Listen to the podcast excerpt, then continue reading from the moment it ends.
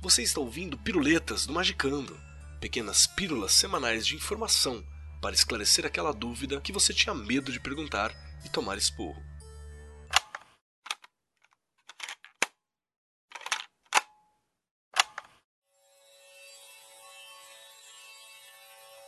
Salve magiqueiros! Aqui é o Andrei Fernandes e hoje vamos a uma piruleta onde falaremos sobre os Cavaleiros Templários.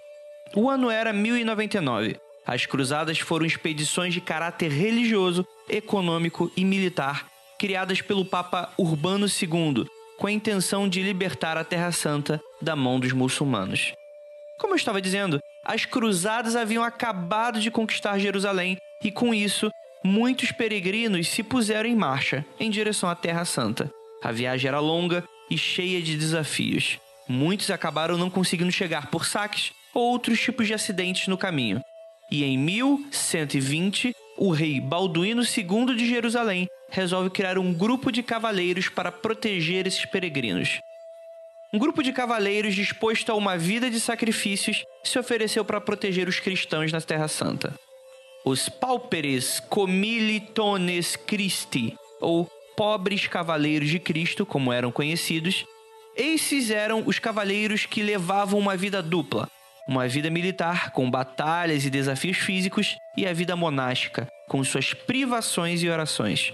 Hugo de Payens, o primeiro líder desse grupo, viveu com os primeiros cavaleiros uma vida de extrema pobreza, em constantes deslocamentos e acampamentos, até que, por concessão de Balduíno, passaram a morar na mesquita de Al-Aqsa, onde fora construído o Templo de Jerusalém.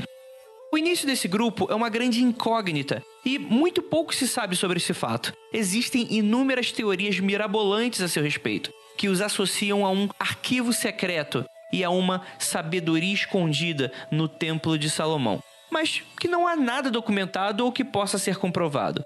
Nos seus primeiros 10 anos de existência, o grupo teve uma atuação nada extraordinária, mas em 1128 a ordem começa a ganhar força e prestígio graças à ação e pregação de São Bernardo de Caraval, um influente abade que pregava a verdadeiras multidões e era aclamado como um santo ainda em vida.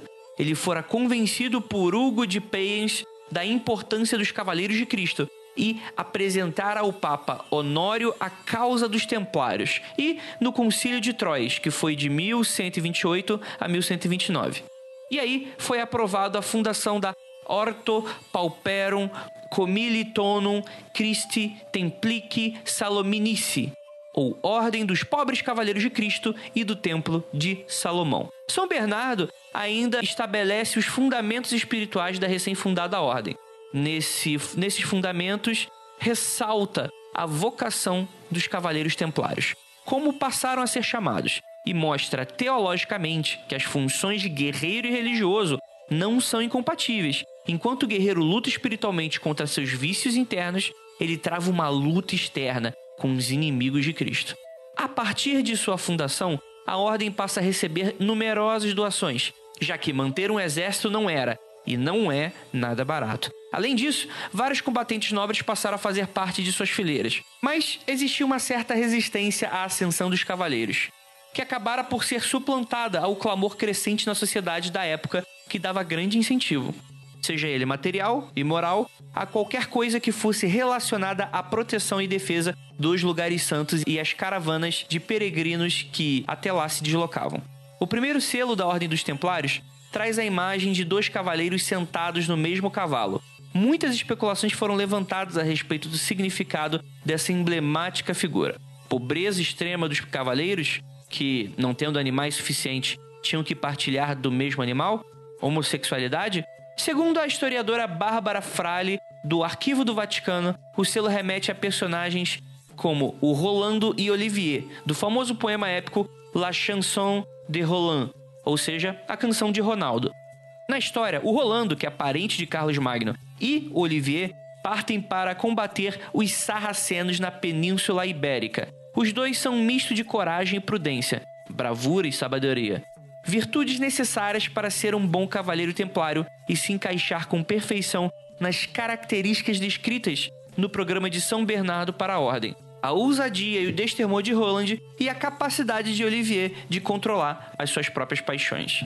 A história mostra que esse grupo sempre teve sua atuação bastante organizada. Na Europa, os mais sábios e prudentes criavam e mantinham a parte técnica e burocrática da ordem, arregimentando membros e fundos, fazendo a diplomacia com reis e nobres, organizando expedições, fazendo com que a mesma fosse cada vez mais conhecida. Já os mais corajosos e destemidos e fisicamente aptos partiam em direção ao Oriente. Todo esse poder fez com que a ordem tomasse parte de grandes batalhas das cruzadas, não só a proteção dos peregrinos em suas viagens, mas direcionando seu poder à expansão dos domínios dos cruzados sobre a Terra Santa, como nas ilhas de Montgzar, Mongzar, Cresson e o Cerco de Acre, que existe nesse caso. A organização da ordem como um todo, aliada ao voto de pobreza que os cavaleiros faziam, que os levava a direcionar todas as arrecadações a depósitos recebidos à ordem, levou a mesma, em pouco tempo, a administrar tesouros maiores que muitos reis da época. Fora criado um sistema bancário semelhante ao que já era praticado com alguns feudos, onde em alguns templos era possível o peregrino depositar seus tesouros e retirá-los em valor correspondente em Jerusalém, mediante a apresentação de uma carta de crédito. Dessa forma, a mesma passou até mesmo a sobrepujar o poder real, negociando empréstimos e aumentando ainda mais sua influência e presença nas cortes da época. No século 12 e 13, de fato, a ordem teve um papel predominante em muitos estados, pois os nobres, apesar de certa liderança, dependiam em grande parte dos seus vassalos para a manutenção de seus reinados.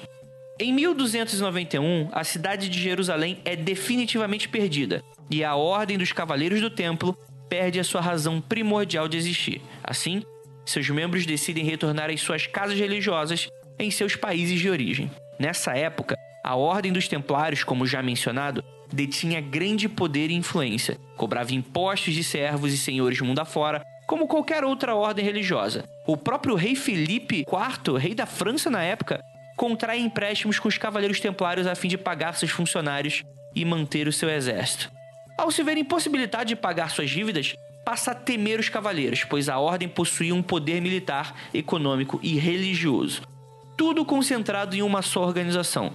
Essa grande concentração de poder acabou por ser o estopim da queda dos Cavaleiros do Templo, já que Felipe IV, da França, endividado com os Templários e sem condições e intenção de pagá-los, os acusa de heresia, enviando uma correspondência ao Papa Clemente V, pedindo a supressão da ordem um grande embate de soberanos tem início. Quem teria a competência para julgar uma ordem religiosa? O rei ou o papa?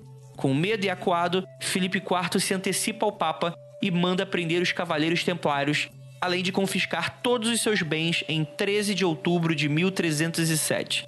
O processo todo dura sete anos, tempo durante o qual muitos cavaleiros foram torturados e mortos, Devido à pressão do rei francês, o Papa Clemente V extingue a ordem em 1312. Dois anos mais tarde, o Geoffrey de Charnay e o Jacques de Molay, o último grande mestre da Ordem do Templo, são condenados à fogueira, marcando assim o fim dos Templários.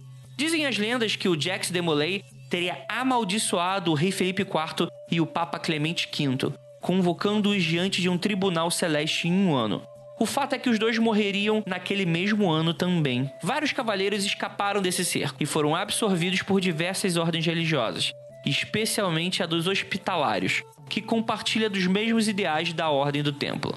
Em Portugal, no entanto, a ordem sobrevive sob a proteção do rei Dom Diniz, com o nome de Ordem de Cristo. Na atualidade, diversas sociedades secretas, como os maçons, reivindicam serem herdeiros dos templários.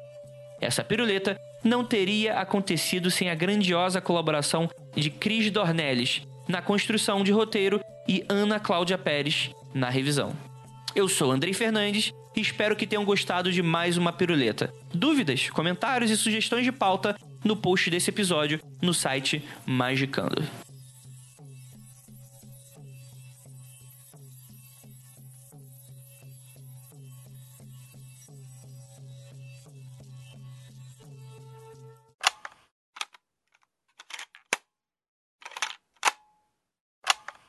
Você ouviu Piruletas, as pílulas de sabedoria do Magicando. uma parceria do Mundo Freak e da Penumbra Livros. Quer tornar o Magicando semanal? Então ajude esse projeto em apoia.se barra confidencial. Um programa editado por Rod Studio.